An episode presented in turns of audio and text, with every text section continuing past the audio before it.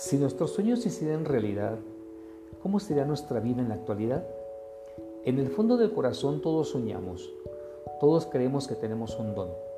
que podemos ofrecer algo especial, que podemos amar de una manera única,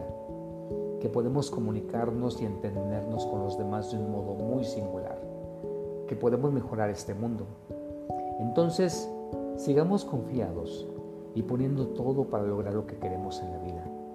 Mantengamos vivas las aspiraciones y no dejemos todo en manos del destino. Hagamos nuestra parte del trabajo, construyendo sobre los sueños, avanzando sobre las aspiraciones, sabiendo que los logros necesitan de mucho esfuerzo, de coraje, de tiempo, de aciertos y errores, de tristezas, de alegrías y esencialmente de la fe, que es ese llamado interior que te sacude y te levanta cuando tienes cualquier excusa y comienzas a renunciar. Construyamos nuestros sueños.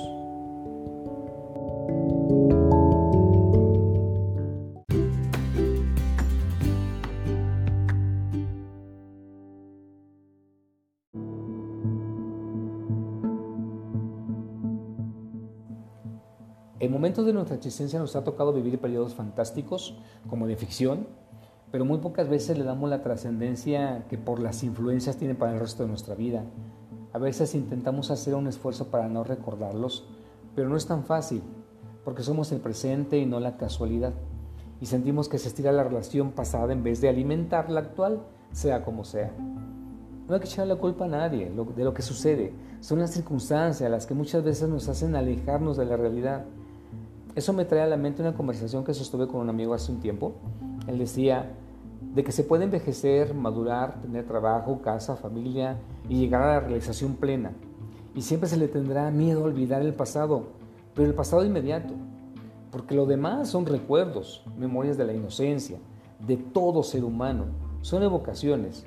porque por desgracia y sin remedio, todos perdemos la inocencia. No hay que creer en las buenas intenciones de todo el mundo, pero sí creer en un Dios no como una afirmación bastante vaga, sino realmente creer en Él,